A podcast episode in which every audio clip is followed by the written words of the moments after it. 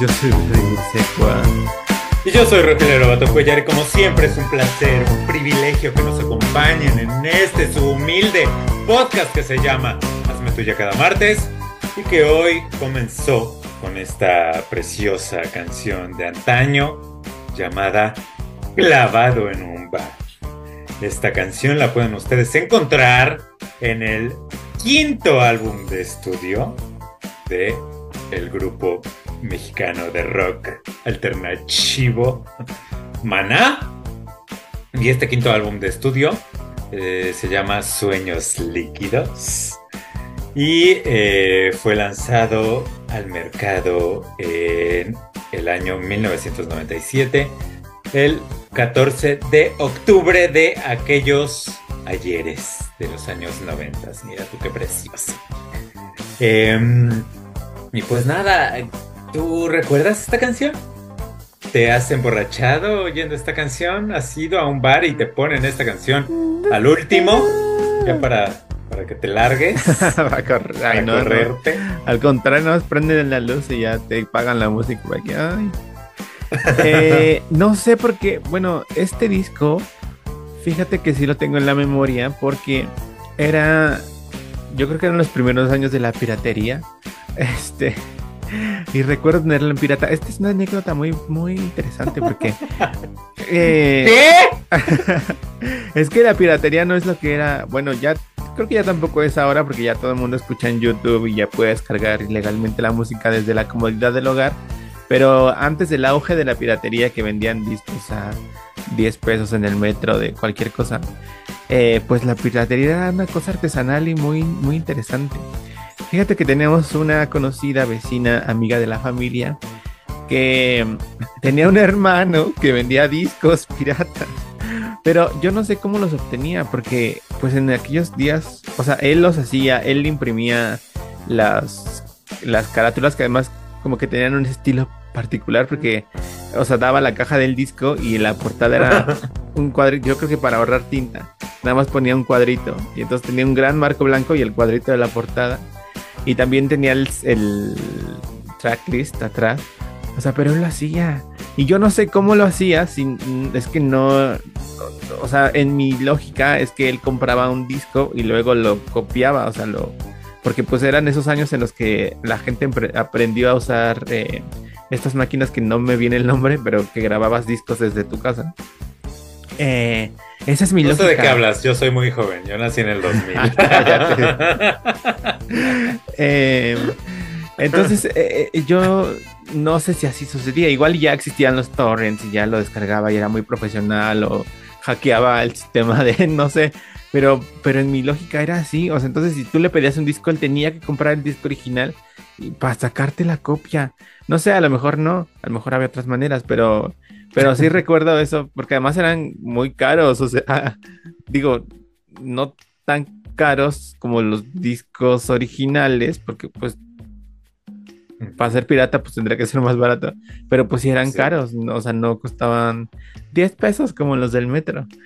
Ah, pero este lo recuerdo porque si lo teníamos, te vino una Oh my revelación. gosh. Sí, no, Como no, nada, me estaba acordando, me estaba acordando que, que yo odiaba la piratería cuando era niño. Porque, por un hecho muy estúpido, por algo muy estúpido que los discos piratas no tenían y los originales sí, que era la letra de las canciones.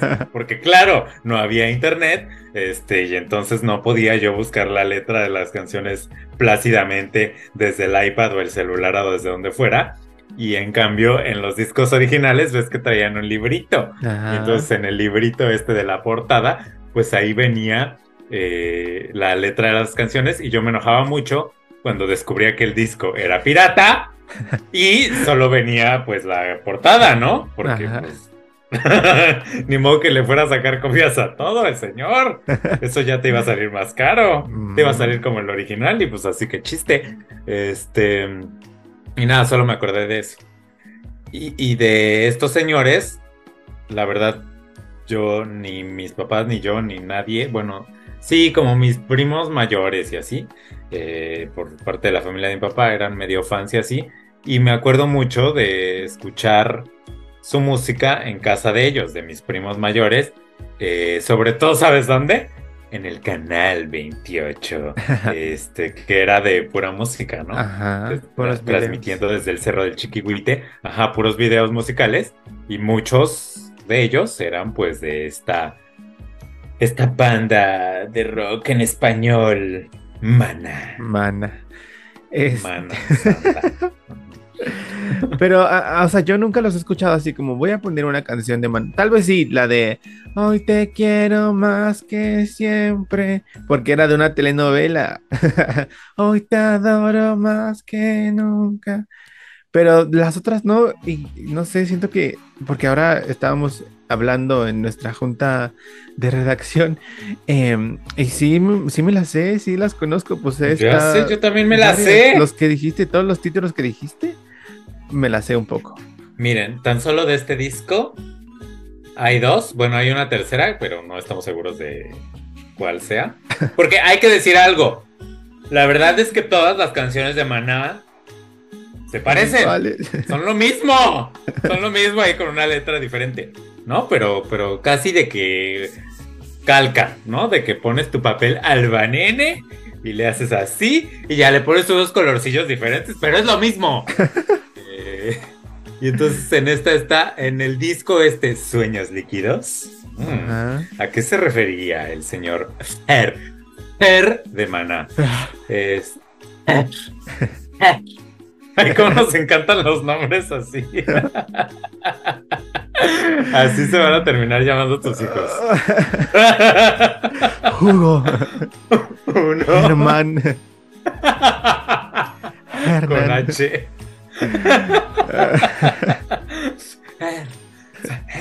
Mariana. O, así vas a encontrarle la manera de, que sea extravagante como el señor. ¿Se lo habrán puesto sus papás o él de payaso? Yo digo que tiene toda la cara. no sé, porque hay otro, otro chique que también se llama así, Fer con H. Pero a lo mejor fue inspiración del de Mana. Porque es como de nuestra edad. Un homenaje un sentido homenaje. Pero bueno, ¿qué estaba diciendo? Ah, de las canciones. En este, tan solo en este disco, Sueños Líquidos, viene Muelle de San Blas y Hechicera, ¿no? Que, son himnos de esta banda. Y luego estábamos viendo la, lista de canciones así de, de otros discos y es que tienen muchos, muchas canciones muy conocidas. Labios compartidos. Yo creo que ese fue su último éxito, ¿no? Siento. Algo me dice que ese fue su último éxito, pero bueno. Tienen un sinfín de canciones y a pesar de que nunca nos hemos sentado o bañado con un disco de, de maná de fondo, pues habita, habita en nuestras mentes, en nuestras cabezas, Sin pagar renta, como dicen en TikTok. Em, y, nada, un mensaje que le quieras mandar a de Mana, agradeciéndole por todos estos años de música por tantos que nos ha dado. Por el regalo de la música. Eh, no, pues ya que se retire. no, no, porque ¿quién, quién va, cómo va a pagarse toda la cirugía estética? que, se ve que le gusta. yo creo que por eso sigue vigente, ¿no? O sea, se esfuerza, aunque ya no saque discos, pero hace conciertos para... aquí va por una ¿Pero si hace conciertos? Sí, el año pasado tuvieron gira por México. ¿Y la gente sí va? Sí, creo. Pues yo creo los boomers y generación X, ¿no? Ajá. Este, ay, pero bueno, pues Dios me lo cuide, muchos años más. A mi Fer de Maná, que tantas letras, mira, ha dejado aquí tatuadas en este cerebro, que ni tenía ganas de aprenderse sus letras. ¿Es, pues ¿Es de compositor? De muchas, sí. Bueno, aparece su nombre ahí de compositor. Mm. Qué, prodigio musical. Pero bueno, eh, en realidad no empezamos con esta bellísima canción para hablar de Maná, ni de cirugía plástica, ni de cómo cuidar el pelo rizado, ni nada de eso. Vamos a hablar de, como ya saben, aquí hablamos de películas y series y chorcha, ¿no? Entonces vamos a empezar un poco con una película y también un poco de chorcha que sucedió esta semana con la protagonista de esta película.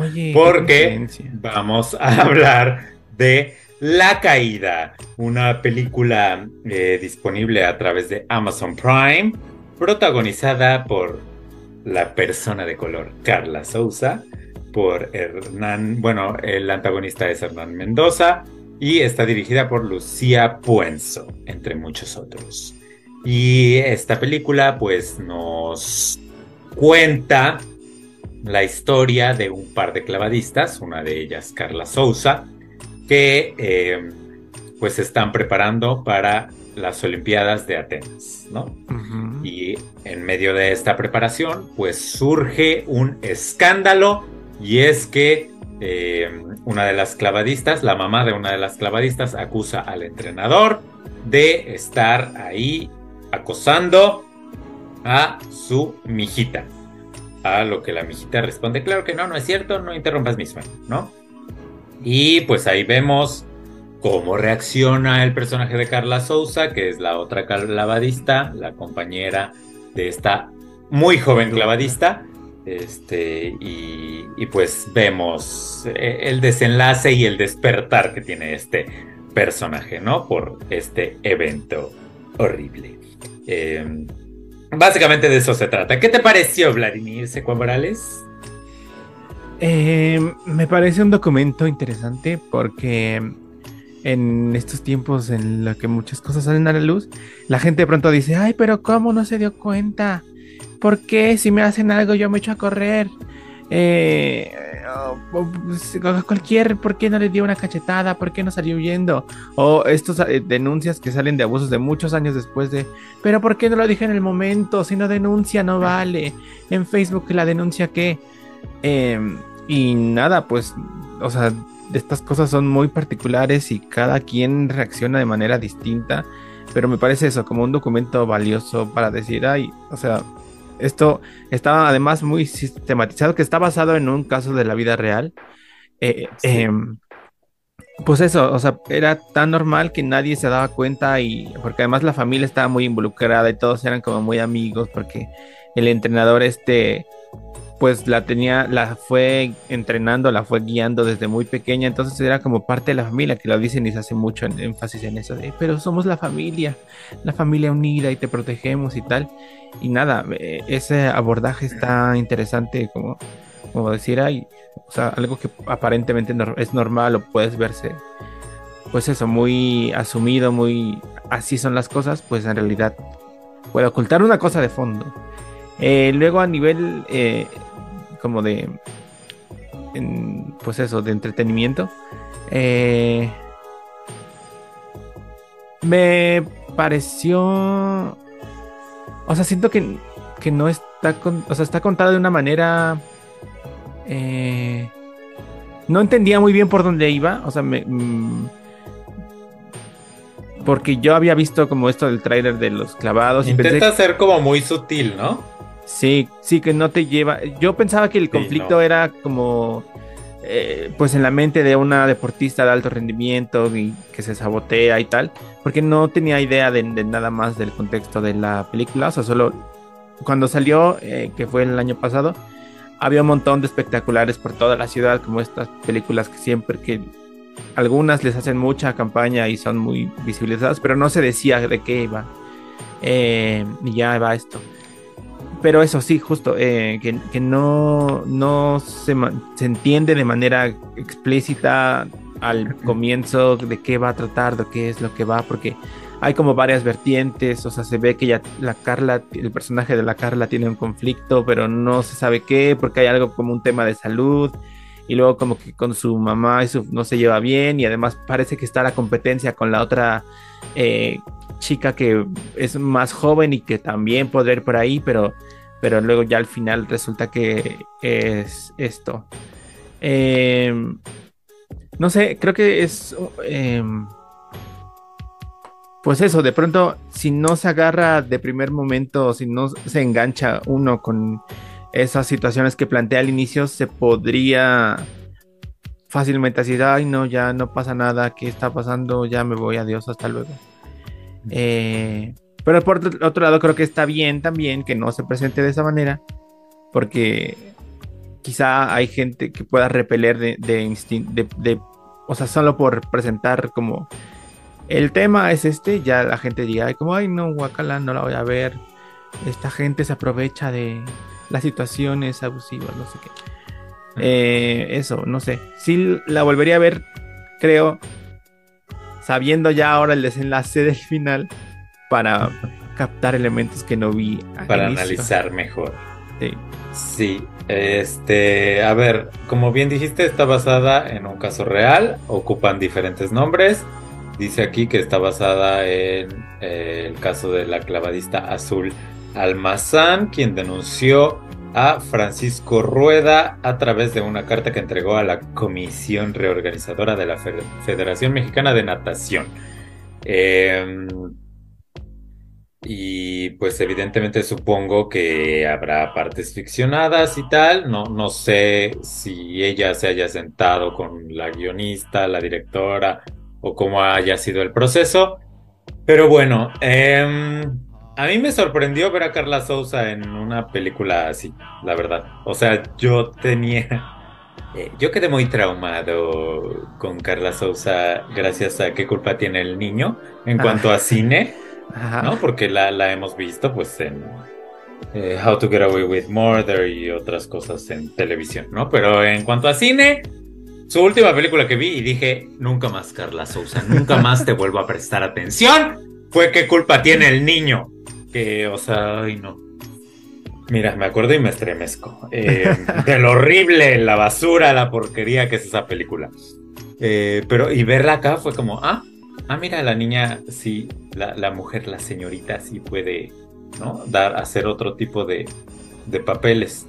Eh, y justo lo que decías, a mí, yo siento que sí se pierde un poco en sus sutilezas la película, justo en como que la enfermedad, o sea, pero y y, o sea, ¿para qué me sirve que me eh, cuentes de su infección o de lo que sea o de eh, su relación con el otro entrenador o no sé qué sea? O sea, como que no me queda muy claro para qué. Quizá haga falta verla de nuevo, ¿no? Ya sabiendo el final para... Eh, ver lo que pasa, pero aunque no haya visto el final, pues como que se intuye, ¿no? O sea, desde, bueno, yo, yo sí lo intuía desde el principio, no sé.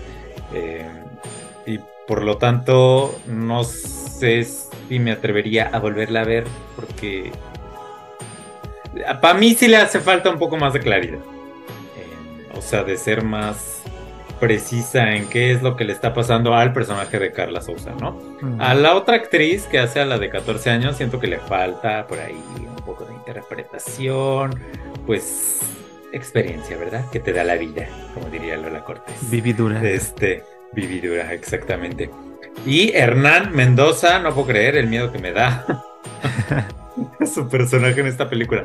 Y, y sí, o sea, me parece que él, lleva muy bien la película y Carla Sousa no está nada mal tampoco. Em, pero sí, en cuanto a dirección sería yo el problema que le veo a esta película, que intenta ser sutil, pero se pierde en sus propias sutilezas y no, realmente nunca ahonda en ellas y no entiendo entonces para qué siquiera las pone en primer lugar. Em, y ya, es todo. Eh, pero bueno, la protagonista Carla Souza recientemente esta semana dijo, se denominó a sí misma persona de color, ¿no? Porque estaba hablando en un podcast de que ella en Estados Unidos está harta de que siempre gana menos que sus eh, coestrellas, co-stars, que son blancos, ¿no? Y entonces, pues se armó la revolución porque ella es una persona blanca en México, ¿no? Ahora, voy a ser un poco de abogado del diablo porque me está tocando vivir la parte... Yo soy blanco, bueno, me considero a mí mismo blanco, ¿no? Eh, evidentemente, eh, pero aquí, si tú le preguntas a la gente blanca si creen que yo soy blanco, te van a decir que no. Aquí para ellos yo soy de los demás. O sea, están los blancos y los demás. Yo soy parte de los demás. Aunque yo en México sea considerado blanco, aquí en Francia no lo soy. ¿No? Eh, y supongo que es un poco lo mismo que pasa en Estados Unidos con Carla Souza. Ella en México es blanca, pero en Estados Unidos no lo es, porque hay una mayoría, ¿no? Que no sucede en México. En México, claro que hay blancos y de todos los colores y de todas las sabores y texturas, pero no hay una mayoría blanca. O sea, si tú sales o sea, por blanco me refiero a rubios, porque acá eso es a lo que le llaman blancos. Eh, y en Estados Unidos supongo yo que también. O ni siquiera rubios, pero piel muy, muy, muy blanca también. Porque luego también hay gente castaña de piel muy blanca, ¿no? Transparentes, pues casi. Esos, esos son los blancos aquí en Francia y en Estados Unidos, ¿no? Y, y pues nada, no escuché el podcast pero al leer la transcripción de lo que había dicho, pues la verdad un poco sí pensé, mira, entre White Chickens uniéndonos, ¿verdad? Pero un poco sí pensé, pues, a ver, quizá exageró con lo de autodenominarse persona de color, porque pues no, no lo es, o igual y sí, ay, no sé, yo estoy muy confundido. Este, a mí lo que me han dicho aquí es que yo paso por Mediterráneo. O sea que mi piel está como este tostada. O no sé a qué se refiere. O sea que le ha dado el sol, pues. Eh, que no estoy transparente como ellos. ¿No? Y creo que a Carla Sousa le pasa un poco lo mismo. Claro, a ella ya en la escala profesional. A mí aquí profesionalmente no me ha pasado nada así de que me digan. Este, Ay, tú no, porque no eres. Sí, no, no. Em, aunque seguramente pasa, Francia también es un país muy racista. Este, como todos, creo que creo yo. Este, pero a ella ya le afectó en la parte laboral al ser menos eh, menospreciada, bueno, no igualmente pagada que sus colegas que sí son blancos, blancos piel transparente, pues, ¿no? Que creo que se refería en particular a How to Get Away with Murder, que dice que eh, la primera temporada fue un trancazo, ¿no? Y aún así las siguientes temporadas a ella le seguían pagando lo mismo, mientras que veía que a sus colegas blancos eh, pues ya les pagaban más. Y solo ella y eh, los afroamericanos, la afroamericana creo que se refería en particular al caso de las mujeres, pues les pagaban, eh, les seguían pagando lo mismo que al principio, ¿no? Em, y ya, a ver, a ver, pero ese, ese es mi punto de vista de persona blanca en México, no blanca en Europa. ¿Tú qué piensas de todo esto, Vladimir Sepa? O sea, creo que el o sea, eh, a lo que se refiere con blanco es, a, o sea, directamente a, nacido en Estados Unidos, ¿no? O sea, mm, dicho, no sé, se, dice así, de, no sé, por, por, mm, no sé, por facilidad de lenguaje, pero pues directamente es eso, ¿no? Creo. O sea, que, tengas un nombre y un apellido tal vez, ah, iba a ser americano, pero no americano. Porque nuestros nombres y apellidos son americanos también. Este.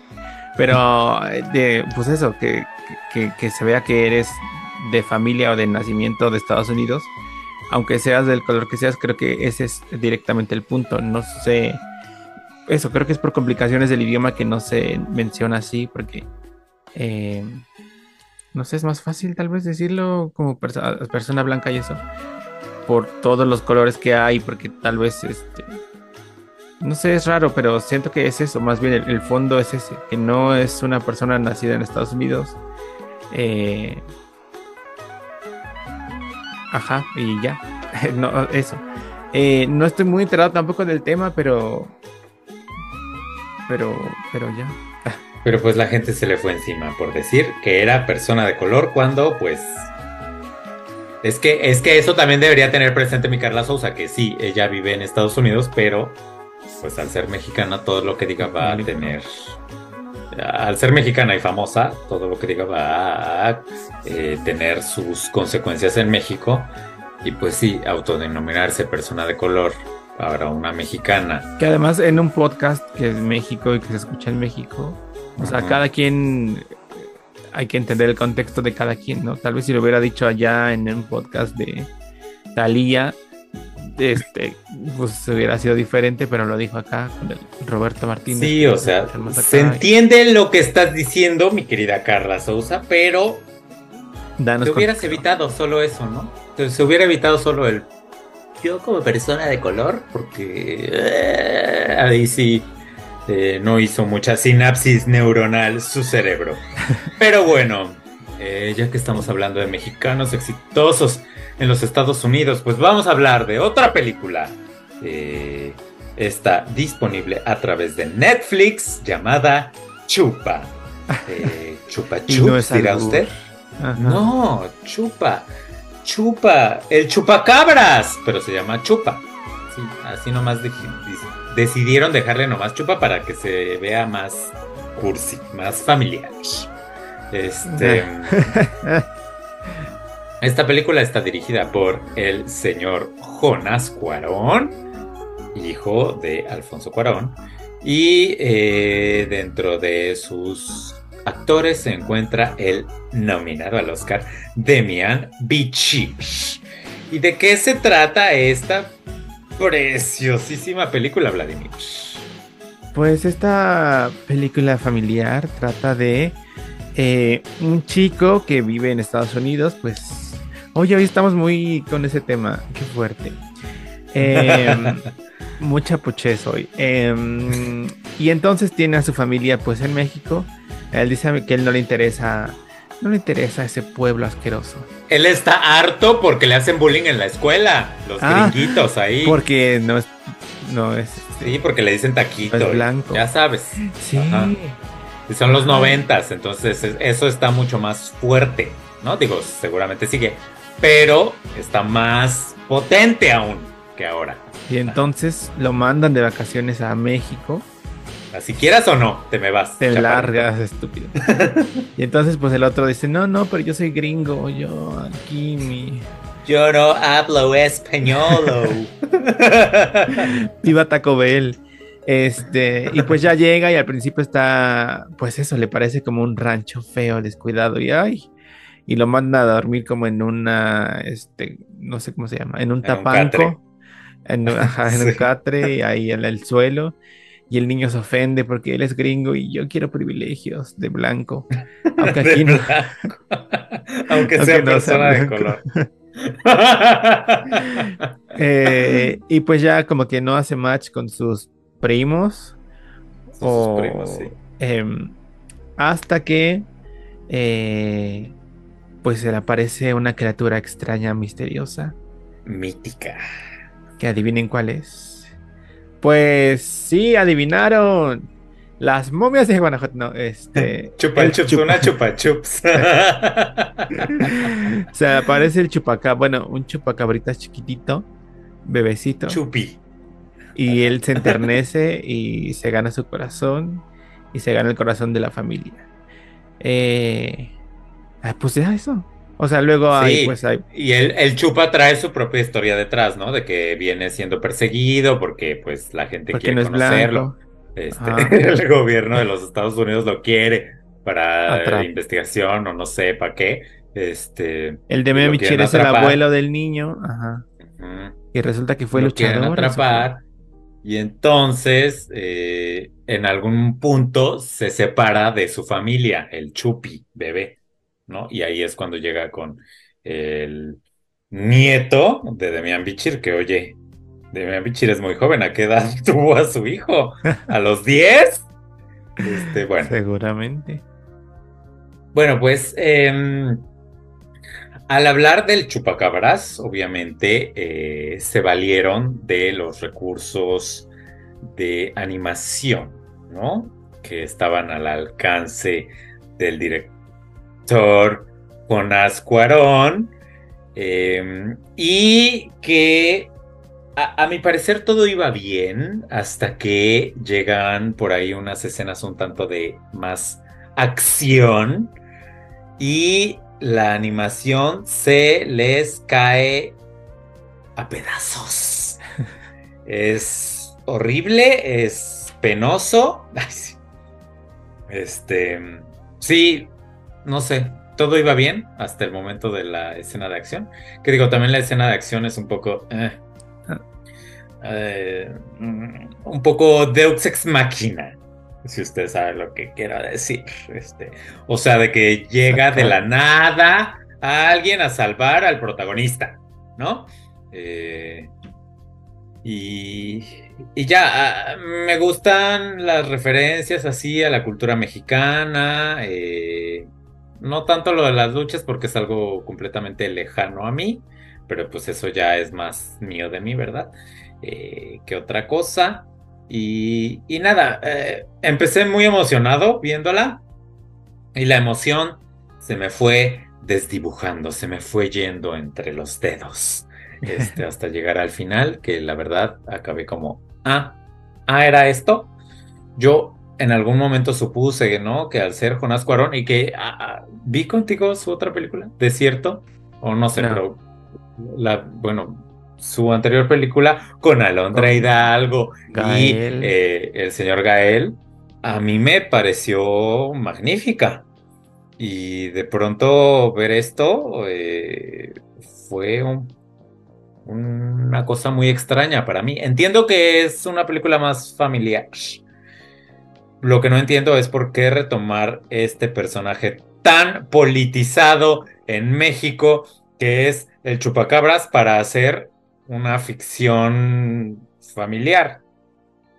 O sea, yo creí que en algún momento iba a tomar el tema político, este, y que Chupa iba a ser este, parte de la imaginación del niño, no sé, que iba a haber algo, eh, pues respecto a lo que sabemos, ¿no? Sobre el chupacabras, que era, bueno, se dice que era una invención del gobierno de aquellos años para, pues, hacer sus porquerías eh, y mantener al, público ahí entretenido en sus teles, ¿no? En hechos, esta noche en hechos y... que sale ahí. Eh, los, los, noticieros, pues, eh, que todo mundo veía en ese entonces, ¿no? Ahora, pues ya uno se diversifica y el Internet y el YouTube y lo que sea, pero en ese entonces, pues, sí, todo el mundo veíamos los mismos noticieros y todo el mundo veíamos las historias del chupacabras y pues se decía que esto era una estrategia del gobierno para mantenernos ahí distraídos y todo. Y, pues creo yo que sí es verdad, ¿no? Y eso aquí se desdibuja completamente y se nos presenta solo esta historia familiar que además ni siquiera está bien hecha debido a la animación eh, pues malona, que, te digo, al principio no me molestó para nada, eh, pero después se va desdibujando y desdibujando y las escenas de acción son verdaderamente horrendas. Eh, igual hay muchas cosas inverosímiles, como esto que ya dije, de que Demian Bichir sea el abuelo de este niño. Mm, o sea, de pronto el señor se quita la camisa o no sé, ¿sabes? Porque era luchador y demás y perdón, pero no tiene cuerpo de abuelito. O sea, sé que hay abuelitos que se entrenan y lo que sea, pero él desde la cara y todo, yo no le creo que sea el abuelo del chamaco este. Em, luego, son los noventas, ¿no? Y la prima, un inglés perfecto en el rancho, ¿no? Cosa que, a ver, en los ranchos sucede mucho que se habla inglés, sí, pero se habla un inglés completamente pocho. Y él inglés que yo percibí de esta niña era bueno. Cambridge. ¿A dónde fue la escuela esta niña? Y luego nos dice que sabe inglés de que por ver películas nomás. Y yo así de que choque, ¿no? Eh, porque es que justo en los noventas yo iba mucho al rancho, al pueblo, y sí, hablaban inglés, pero un inglés muy diferente al que yo había aprendido en la escuela, ¿sabes? Y se notaba la diferencia y mucho este anglicismo y la soda y hablando en español y mezclando y esto. Y esto no es lo que vemos aquí. evidentemente lo usa porque quiere que la película sea llevada mayormente en inglés. Bisexual, ¿no? Ajá. Ajá. Y entonces, pues esta es la manera, ¿no? De que la, prima también hable inglés, que es con la que tiene más interacción el protagonista. Em, eh, y nada, me, me, decepcionó, la verdad. O sea, yo esperaba mucho más. Además, estuvo en número uno aquí en Francia. Este, en México no sé qué tan éxito o no haya tenido. Ahorita nos dirás. Este, no solo por el ranking, sino por si la gente la ha visto, la comenta, o X, o, o qué pasa con esta película. En México, para mí, eh, pues eso fue una decepción y no la volvería a ver. Muchas gracias, es todo. Adelante, Vladimir. Pues a mí justo esta historia, esta cosa de que, que no es de aquí ni de allá, me genera mucho conflicto.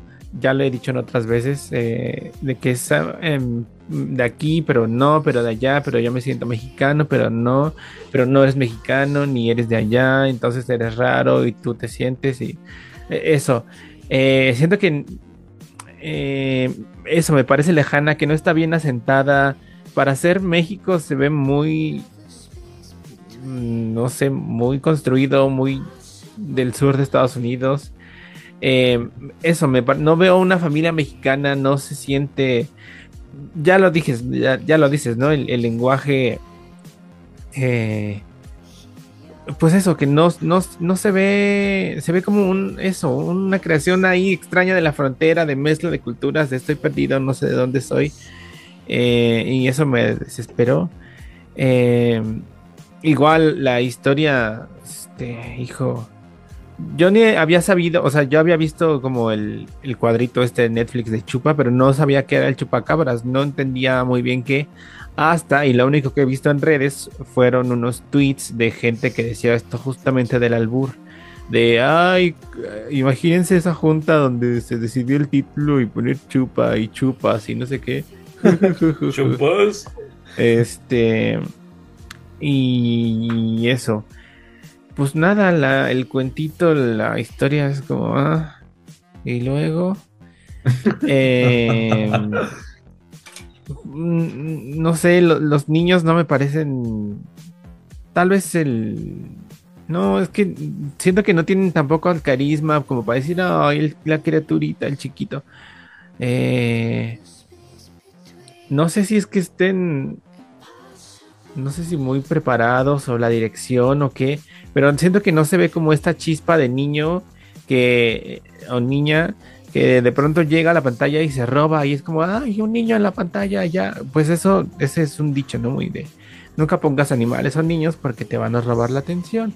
Pero acá siento que, pues no, o sea, no sé, me parecen falsos. Este. no me parece que tengan chispa espontánea de niños de encanto y eso. Em, el lenguaje también, que, que, o sea, el idioma, ya lo dije, ¿no? Eh, no sé, me parece perdida. O sea, está ahí en medio, en medio de la nada, pero nada. Ah, lo del presupuesto de la animación. Es que desde el primer minuto que sale la criatura esta ya de ay, por Dios, no les alcanzó. Eh, ay, pero, eh, pero ahí todavía dices, bueno, te lo perdono un poquito. Pero ya, es que en las escenas de acción es horrible. Ahí no se puede perdonar nada. Si vas a hacer una película con este tipo de animaciones y vas a tener escenas de acción, pues inviértele. Pídele dinero al señor Alfonso. O no sé. Oye, sí, como el, papá Guillermo. Pinocho, de, tan bonita que dijimos. Pero no es de papá. No, digo, pero es una comparación. No, ah, ah sí, cierto, padrino. Este, ajá eh, tan animación que dijimos tan bonita, tan, ay, qué, maravilla, que tardaron mucho tiempo, que se gastaron muchísimo en los estudios para hacer. Y acá le dan ahí los tres pesos que le sobraron, yo creo. ay, ten, chaparritos, esto. Ay, contrátate a un estudio que te haga la animación con Windows 98. Este, qué duro ah, eres, Vladimir. Aquí en México está en quinto lugar y no entiendo por qué. pues no sé, es que este, sí, no he visto como repercusión así decir, ay, qué maravilla, qué encanto. Eh, no, no sé. No, no la chequé. mejor, mejor, Jonas, para Chupa 2, háblate ahí de la historia de los tacos de Coyoacán, los chupacabras. A ver si tú nos puedes decir qué tienen adentro como ingredientes, porque ya ves que cuando les preguntas a los señores payasos, de ahí te dan una eh, letanía así inmensa de que se echan así una letanía. ¿Les has preguntado? No, no. Yo no, porque soy bien tímido. Nunca así, ah, ¿qué? Y yo aquí, yo aquí sufriendo de escasez de tacos. Y yo, bueno, pues son muy buenos. Si ustedes no los conocen, este, pues les invito. Están ahí bajo el puente. Eh, eh, que, ¿cómo, ¿Cómo explico qué es ese puente? Pues, eh, por, el, por donde está Mítica. Es Churubusco, ¿no? Churubusco y casi universidad. O, sea, pues saliendo del metro, ahí todo derecho, la, la Llano Plaza, atraviesan la, la, que ya ni plaza es. Y ahí en abajo de Churubusco, pues está la Esperanza. Y hay ahí una serie de comercios y uno de ellos son los chupacabras, donde siempre hay mucha gente y tienes que esperar un poco. Em, y, si le preguntas a los señores, pregúntenle a los señores que tienen los tacos. Y van a ver lo chistositos que son. ¿Qué tal si es auténtico chupacabras? que yo que sabe, ajá, igual y, igual y aquí en mis entrañas traigo al mismísimo chupacabras, mejor plasmado que lo que hizo Jonás Cuarón en esta película. Pero bueno. Aunque está tierno. Hablando, hablando de mexicanos y tiernitos. ¿Qué nos vas a decir ahora, Vladimir? Oye, hoy andamos muy pochos. Este vi, es que queríamos verla, pero en Francia no se ha estrenado.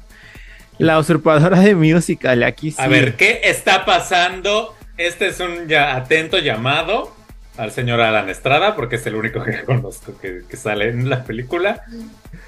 Alejandra Ley. Ah, bueno, Alejandra Ley. Eh, ¿Por qué no me han. Ay, sí me han. ¿Por qué no han mandado una copia de la película aquí a París, Francia? Que tanto cine hay y imposible eh, encontrar la película, esta película de la que va a hablar Vladimir aquí en, París. Hazme tú el favor, o sea, si fuera Lyon, Lyon, Francia, Marsella, ¿no? o una ciudad así más humilde, más pequeña, pues dices, bueno, yo entiendo, tengo que ir a París a verla, ¿no? Pero no, en París, imposible ver esta película y no entiendo por qué. Si necesitan un traductor, háblenme. es más, yo les hago las voces si quieren también a todos sus personajes. No es cierto, pero estoy muy molesto, oye, porque yo no voy a poder verla. O sea, ya a menos que sea en piratería, cosa que no queremos, porque aquí Alan Estrada, eh, pues es, es querido, ¿no? Y, aunque sea sus dos euros, sí me gustaría que le llegaran, ¿no? De, cuando vaya a ver la película. Y entonces, ¿qué hago, Alan? O sea, dime tú. Resuélveme. Ya, perdón. Este. Resuélveme. Pues esta película está basada en la. ¿Ya dijiste que el nombre? Ah, La usurpadora de musical, ya lo dije, sí, ¿no? No sé. Eh, que es una película que está basada en una obra maestra de la literatura, creo que mexicana, que se llama La usurpadora. Eh, la referencia más reciente que tenemos para nosotros jóvenes de veintitantos años, pues es la telenovela La usurpadora protagonizada por Gaby Spanik de los noventas, 98. Chulada. Eh, pero hay versiones anteriores a esa eh, por eso digo que no sé cuál sea la versión, pero bueno, esta es la, la, mm, digamos, la inspiración más cercana, pues es esta, ¿no? La que está más fresca, la que además se dio en el auge y boom de las telenovelas. Bueno, no sé, los telenovelas han durado muchos años, pero siento que los noventas particularmente nos dieron mucho éxito, como Mariana del Barrio, María Mercedes, Marimar, La Usurpadora, eh, entre otras. La intrusa. La intrusa. Ah, es otra. Intro, claro, la canción. Eh, ¿Sabes? Una intrusa. y bueno, esta película cuenta la historia, pues ya lo saben, de eh, una chica, eh, no, no, bueno, sí, es una chica de acomodada que tiene su familia. Em, bueno, esto pasa en, un poco en Estados Unidos y en México y también es muy pocha. Hoy el tema está que arde. Entonces, bueno, esta chica está en Las Vegas en un hotel de lujo em, con su amante. Que el amante es nada más y nada menos que eh, este actor muy famoso que se llama Shane West. ¿Lo recuerdas? De los noventas también. Eh, y eh, su esposo legal es, es, el personaje que hace Alan Estrada, que se llama Carlos Daniel. Y entonces ahí él, ella supuestamente está en un retiro de rehabilitación, pero ella no está en una rehabilitación, está en un hotel disfrutando con su amante. Y entonces ahí en el hotel hay una chica que trabaja pues en el servicio y se dan cuenta que es muy parecida el, el, amantuco le ofrece como, ay, vente, mi amor, vámonos aquí a Miami, mi vida, a, seguir la vida loca. Y ella dice, no, oh, si tan solo pudiera encontrar una doble. Y pues encuentra la doble. y la contrata. Eh, y más que contratarla, prácticamente la obliga, porque la pobre muchacha tiene a su abuela muy enferma, que la abuela es Cecilia Toussaint, eh, que tiene diabetes y pues allá la salud es muy cara. Eh, no tienen seguro popular. Ah, no, ya no seguro popular. Este, no tienen. Eh, ay, ¿cómo se llama? Insabi, no, tienen Insabi, entonces hay que ah. pagar los servicios de salud. Y pues ella, más que, más que por voluntad, casi obligada, pues se viene a México, a Tequila o no sé dónde, a suplantar a la otra chica. Y entonces, eh, pues tienen una preparación ahí muy estilo juego de gemelas, de que le enseña fotos y le dice, él es tu esposo, ellos son tus hijastros, ella es tu suegra. en el ala oeste, aquí está el comedor, pero no, casi no cenamos ahí más que en Navidad y el 11 de octubre, por supuesto. Em, y entonces pues ya llega eh, y todos notan que es diferente porque su actitud cambió, ahora se va bien con los niños, hasta invita a cenar a la chica que es Alejandra Ley. Eh, las invito a cenar con ellos y todo el mundo se sorprende. Y pues ya va pasando el tiempo, se encariñan. Eh, le dicen que lo mejor que le pudo pasar en la vida fue esa rehabilitación porque la cambió totalmente. Porque pues sí, es otra.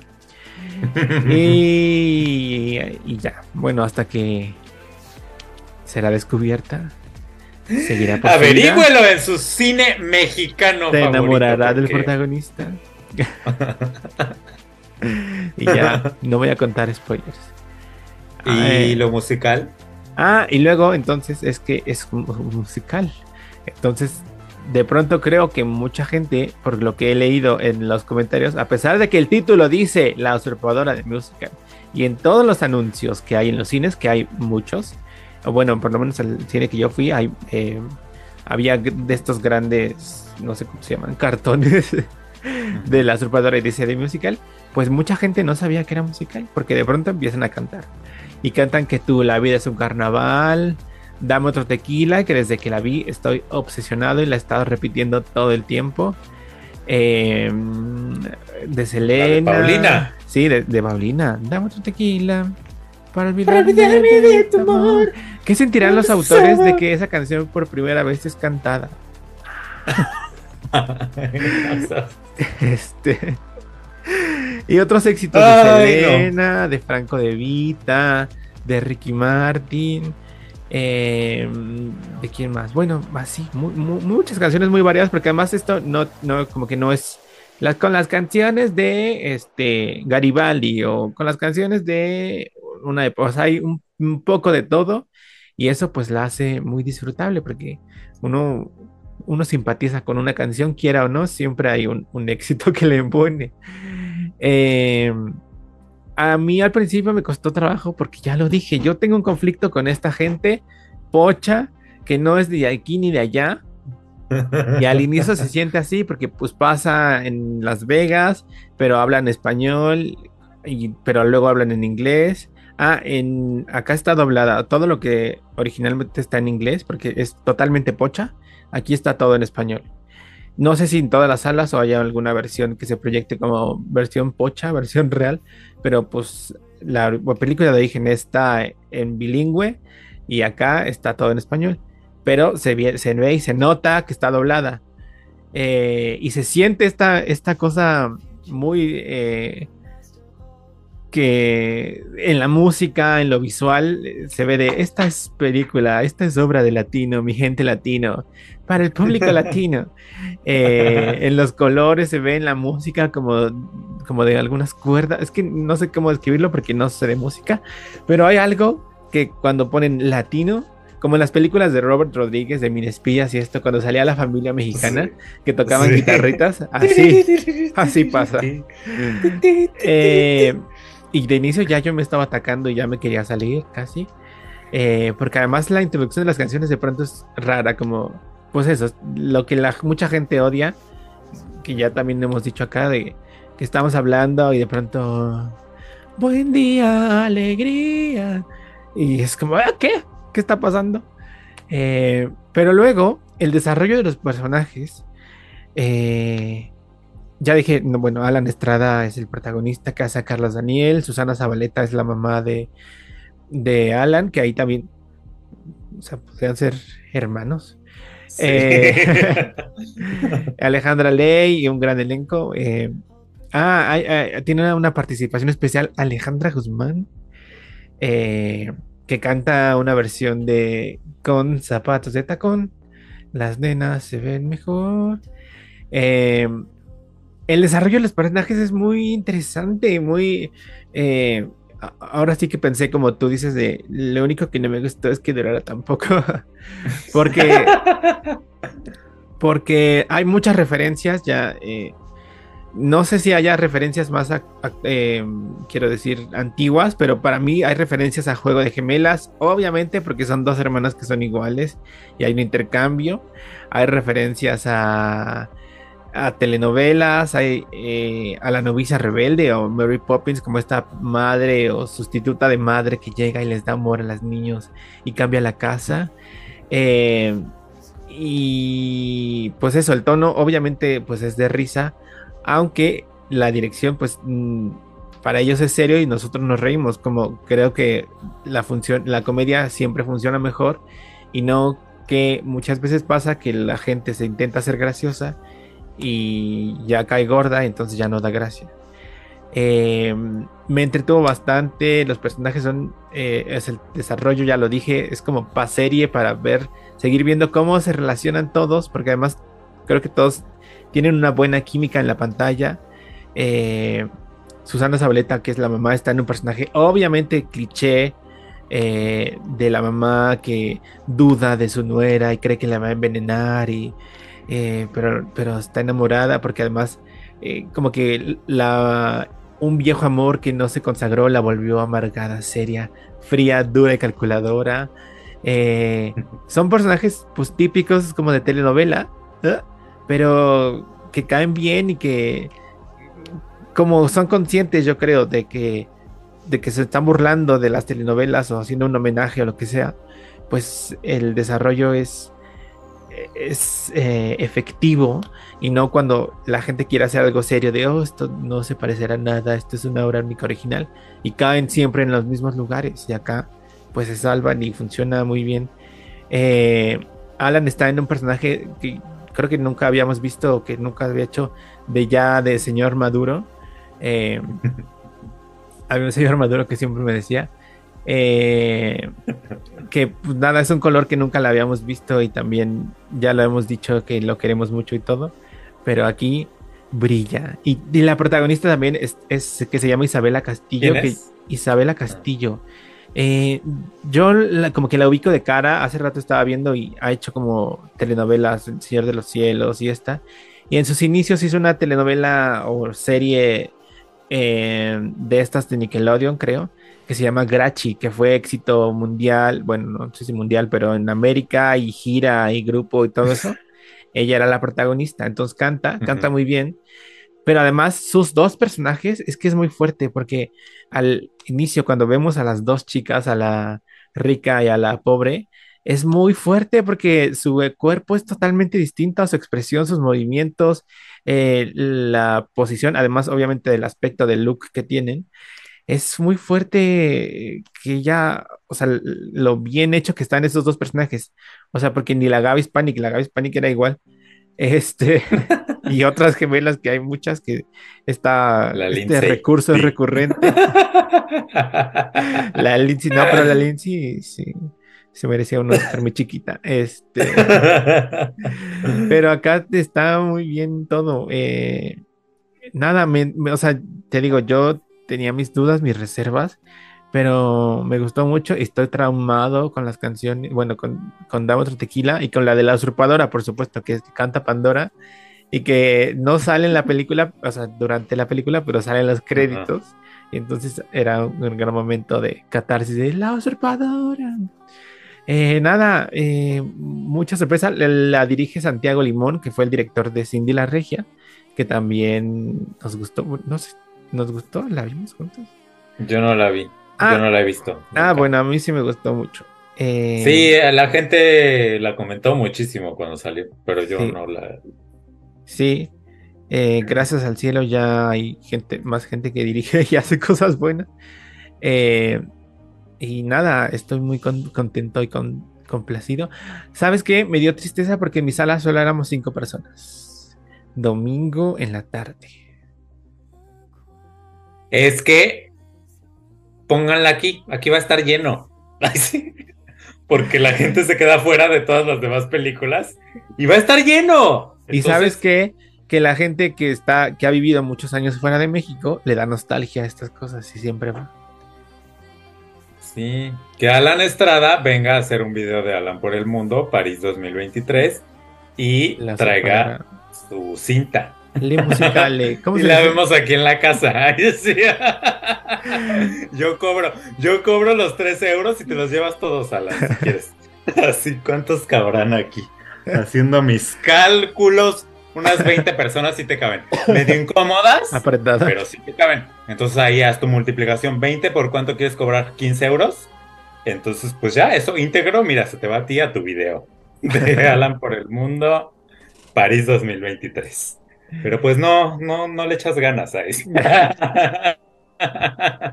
Oye, y mucha promoción. Estuve en todos los programas, en Hoy, Llega la Alegría, en Ventaneando, en todos y cositas de los cines. O sea, antes de, la, de que empezara la película, pasó como un clipcito ahí de hecho para. Yo la vi en el Cinépolis rojo. Eh, pero creo que también para el Cinépolis azul sí hay cosas. O sea, mucha promoción particular para y poca gente. Mira tú, pues que ganas, pero pues no, no se me va a hacer. Y pues ya. ¿Ya nos vamos o qué? Pues sí. Pues un gusto, un privilegio que nos hayan acompañado. Gracias por llegar hasta aquí. Hasta pronto.